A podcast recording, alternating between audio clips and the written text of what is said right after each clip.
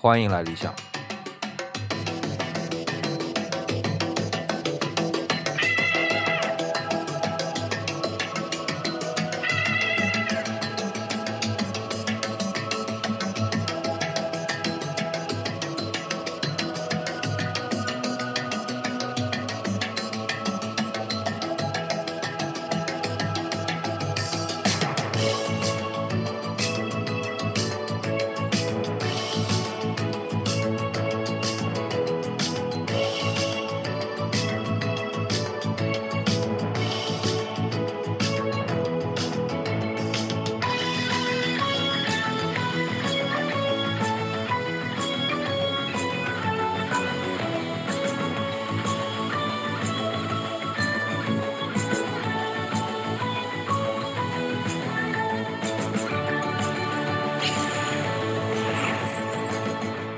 刚好一分钟，这和平时我的一分钟节目差不多啊。你可能会觉得比较奇怪，怎么今天理想的节目会有音乐呢？的确，今天是有音乐啊，是有《欢乐颂》，因为我还是要聊这部电视剧《欢乐颂》，因为它实在是太火了，然后让我想到了很多东西。呃，刚才呢这一段就是《欢乐颂》这个电视剧的片头曲啊，是没有歌词的，它只有一个旋律。那么这个旋律大家应该很熟悉了，它就是贝多芬的第九交响曲的第四乐章的它的主旋律。咪咪发嗦嗦发咪瑞哆哆瑞咪咪瑞瑞。我这刚才一哼啊，你可能就听出来了，不是唱歌的料，这个气也不足，音也不准。那这样吧，呃，我也把第九交响曲啊找了出来，大家呢一起来分享一下。下面呢就来听一下。贝多芬的第九交响曲的第四乐章，它的一个旋律其实是很优美，而且是非常有感染力。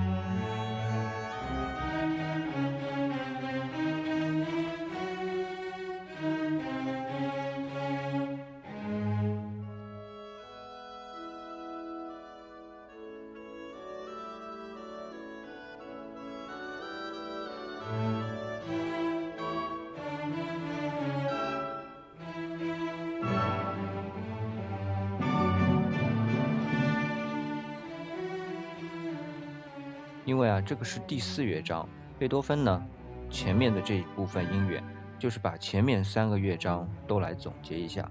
那么接下来我们能听得到的就是第四乐章了。第四乐章的第一主题在这个时候就慢慢的呈现出来，大家来仔细听一听，是不是和电视剧的片头曲的旋律是一样的？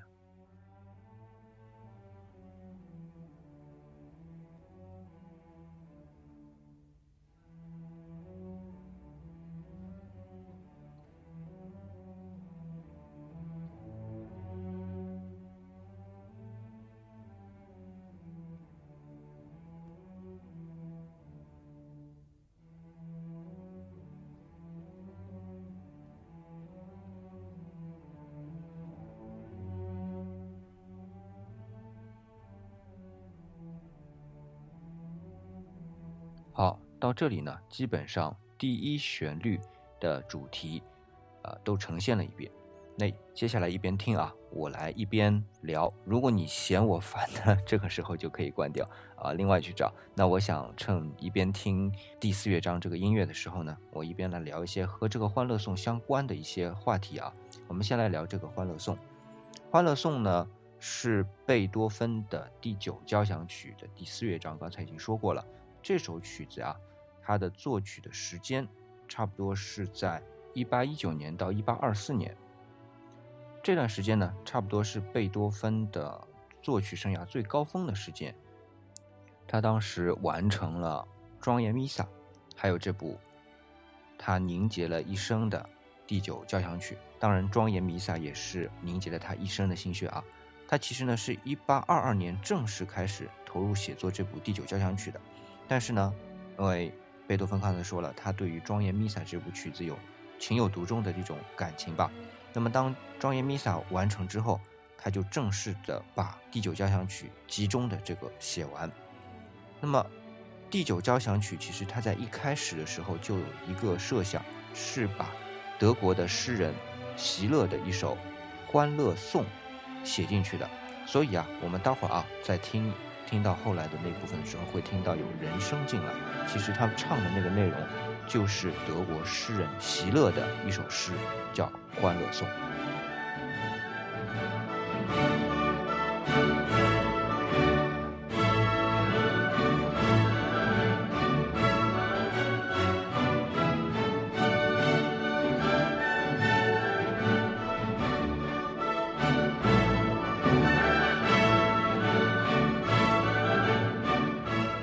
在聊的时候啊，我们会发现，这第一主题基本上在每一个声部都已经轮番的演绎了一遍。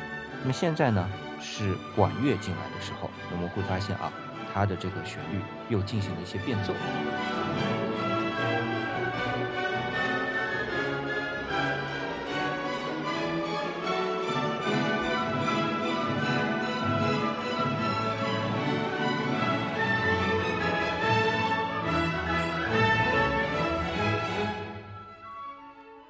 刚才弦乐和管乐都进来了，然后呢，也做了一个变奏。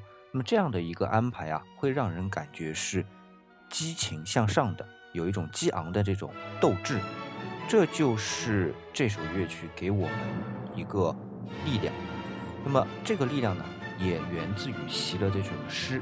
那一会儿呢，人声进来的时候，这首诗就开始呃开始吟唱了。那我们来听听这首诗它所表达的内容。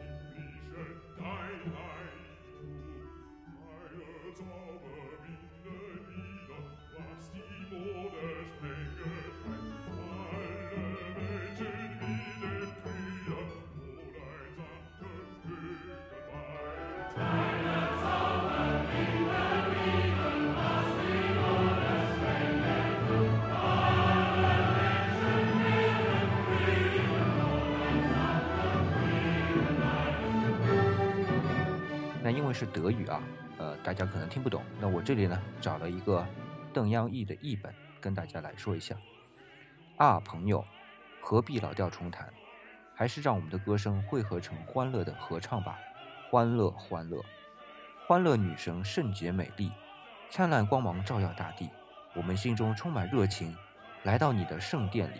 你的力量能使人们消除一切分歧，在你的光辉照耀下面，四海之内皆成兄弟。谁能做个忠实的朋友，献出高贵的友谊？谁能得到幸福爱情，就和大家来欢聚。真心诚意相亲相爱，才能找到知己。假如没有这种心意，只好让他去哭泣。在这美丽的大地上，普世众生共欢乐，一切人们不论善恶，都蒙自然恩泽。他给我们爱情美酒。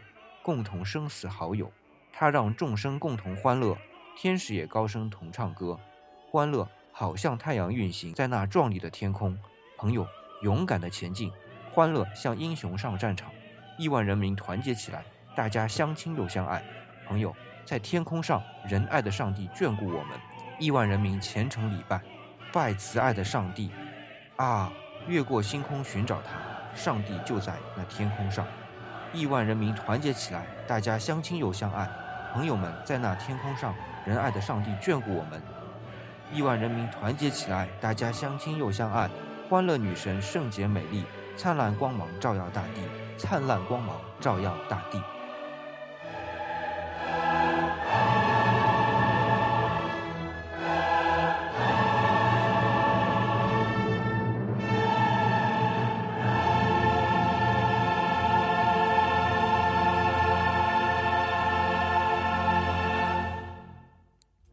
刚才结束的时候啊，呃，最后的这个和声带来的这种神圣的力量，真的是让人感觉到澎湃啊！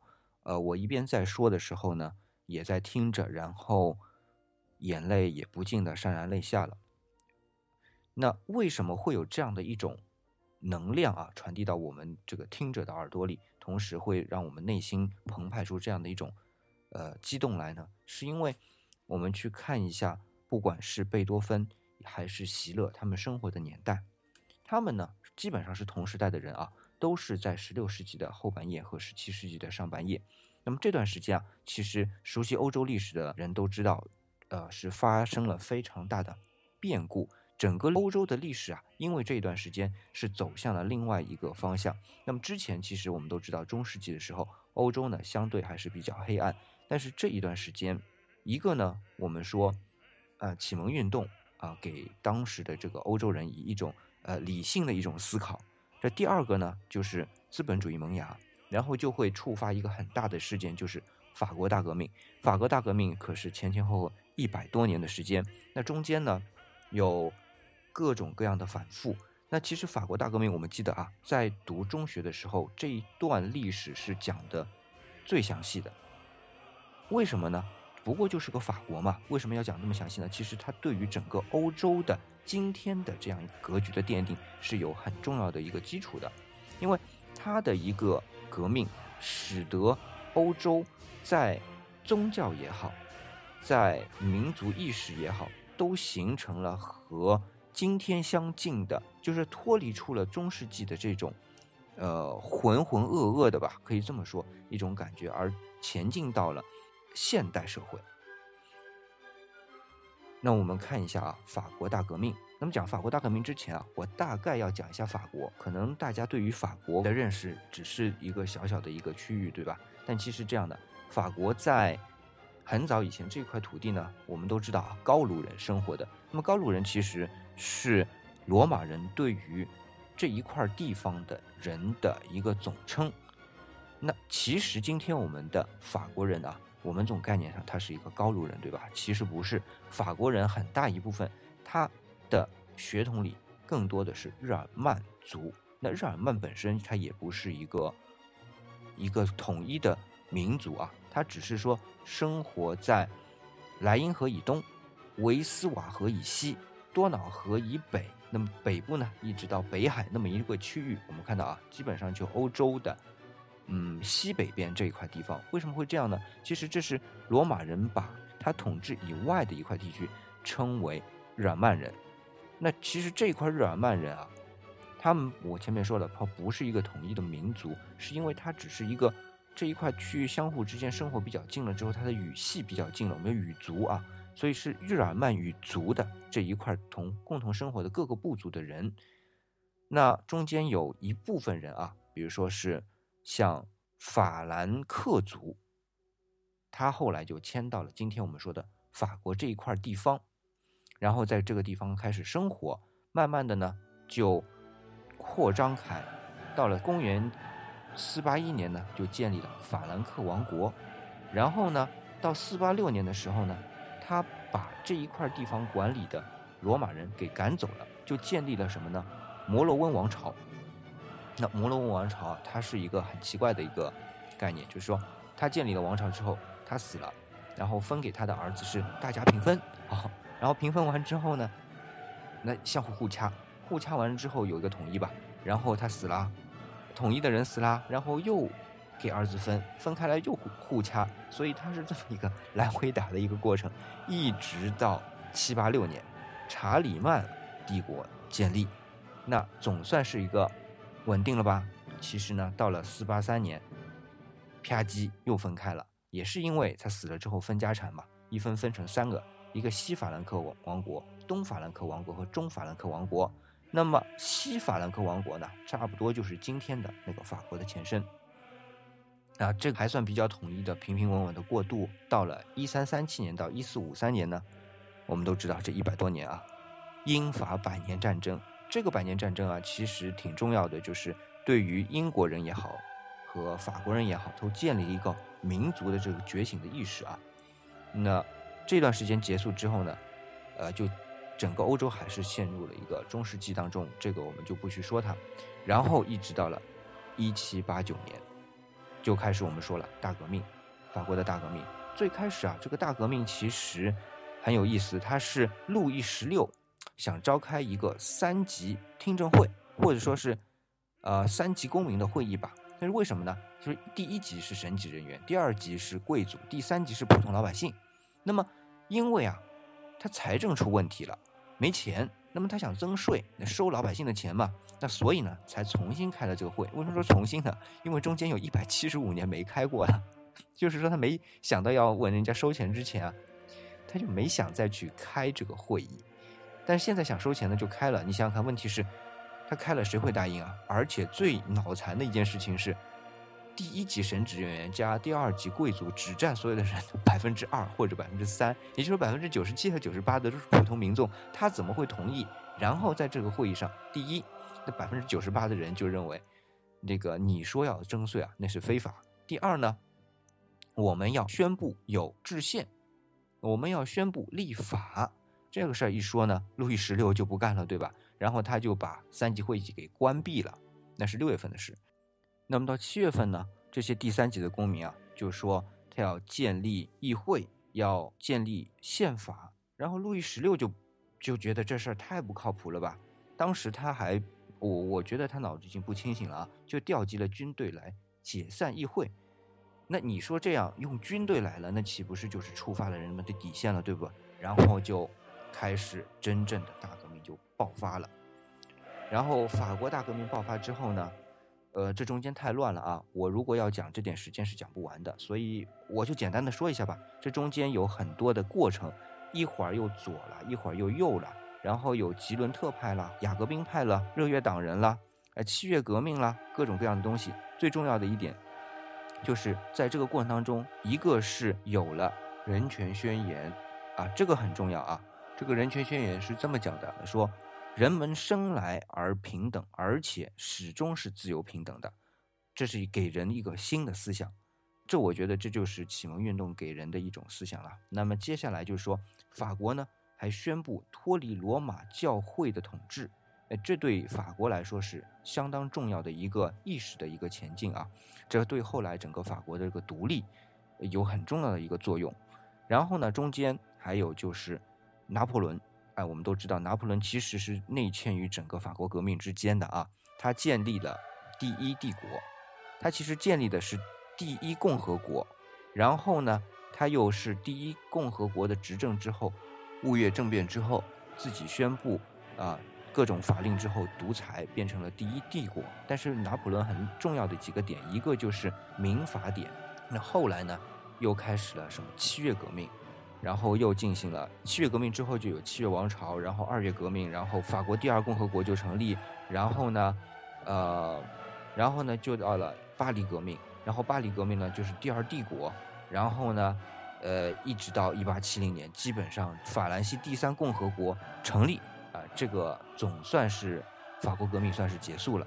那么法国革命结束的时候，它中间啊有一个事件是很重要的。那基本上这个事件就是在席勒和贝多芬生活的年代，就是拿破仑称帝啊。拿破仑称帝之后呢，他成立了一个联盟，这个联盟的名字我忘了啊。但是这个联盟它有个好处，就是把当时在旁边，这时候叫神圣罗马帝国，神圣罗马帝国的很多独立的一些小的王国呢，都吸引过来。结果神圣罗马帝国到一八零六年就解体了。一八零四年拿破仑称帝，那么一八零四年称帝之后，旁边的这个神圣罗马帝国的国王是谁？大家应该很熟悉啊，就是 France 是谁呀？C C 公主大家都熟悉啊，就是她老公 France，就是他。那么他自己称帝，成为了呃神圣罗马帝国的皇帝。但是拿破仑的那个联盟啊，他吸引了这些原来神圣罗马帝国的这些小的王国之后呢，他就慢慢的就解散了。解散之后，France 他只能以奥地利这么一个基准来独立起来。然后当然他后来又跟匈牙利联合了，就变成奥匈帝国，对吧？那么所以我们去看到。他们俩就是贝多芬和席勒，他们生活年代就会看到整个社会、整个世界，它的一个意识形态也好，整个结构也好，都在进行了一个翻天覆地的变化。那么，在这个不断的变化、不断的革命、不断的斗争的过程当中，给人其实是有很大的一个冲击的，不管是思想上还是肉体上。那么我们也会看到，其实贝多芬他整个生活状态也都是非常啊痛苦的。但是同样，我们从他的九首交响曲当中，命运啊。田园啊，包括第九交响曲，都给人一种压抑之后的一种爆发，一种力量。这个就是这首《欢乐颂》所能带给大家的一个刚才说的这种所谓的神圣的感觉。那我们再去看这个歌词啊，歌词当中有一句也写得很好，叫做“消除人们的歧义”。这一点，我们再回过头来去看我们的《欢乐颂》。电视剧《欢乐颂》啊，五个女孩子，她也是生活在大城市里边，代表了五种不同的人，五种阶级。我们姑且用阶级啊，其实我觉得阶级不合适，只是找不到一个词。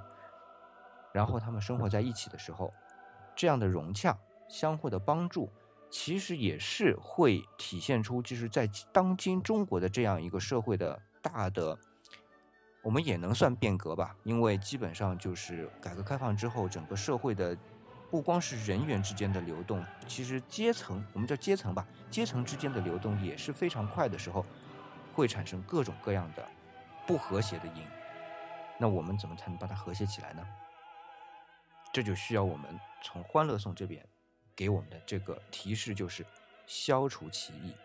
那我相信啊，我们今天的《欢乐颂》所带来的就是这种。消除歧义，让社会就像法国大革命一样，最终是走向了胜利。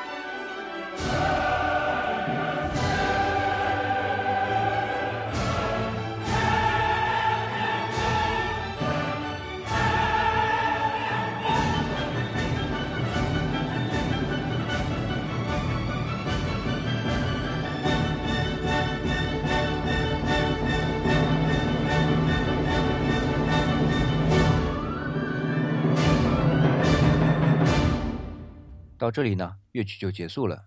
呃，在乐曲结束的时候啊，我想补充几个点啊。第一个就是当时在第一次公演的时候是在一八二四年，那当时因为呃这首乐曲有很多比较复杂的演奏技巧，所以在第一次公演的时候并不是很成功。但是在接下来的一八二四年的五月份的第二次公演啊，这个乐曲就获得了空前的成功。成功到什么程度呢？就是当时。啊，从贵族来说啊，他有个礼仪，就是再好的曲子，鼓三次掌就结束了。但是在这一次公演结束之后，全体听众都是起立，以长时间的鼓掌，包括贵族，他也是没有停下来。那这样的一个鼓掌，造成了什么呢？虽然贝多芬那个时候已经听不到了，他在幕后，但是他看得到这样的反馈，感受到这样的气氛之后，竟然晕倒了。呃，太激动了，这个晕倒了。那这就是这一个曲子在这一次公演之后被大家所承认。那还有另外一个点呢，就是我们刚刚都听到了啊，在交响曲当中直接加入了人声，这个是在当时呃古典的交响曲的作曲的这个框架以外，也就是说，贝多芬是突破了传统的这样的一个框架，而构建出来的一种新的音乐形式。所以这一点也是对于整个古典音乐的发展起到了一个决定性的作用的这样一种尝试。好，今天的节目就到这里。这里是理想主义，我是四眼理想，李是木子李。理想主义还有一个公众微信号啊，搜索理想主义，看到戴眼镜系领带的就是他了。另外呢，还有新浪微博也可以关注啊，搜索理想主义四眼理想就可以找到他。理想主义还开通了 QQ 互动群。群号是幺零三三二六四五六。好，今天的节目就到这里，感谢您的捧场。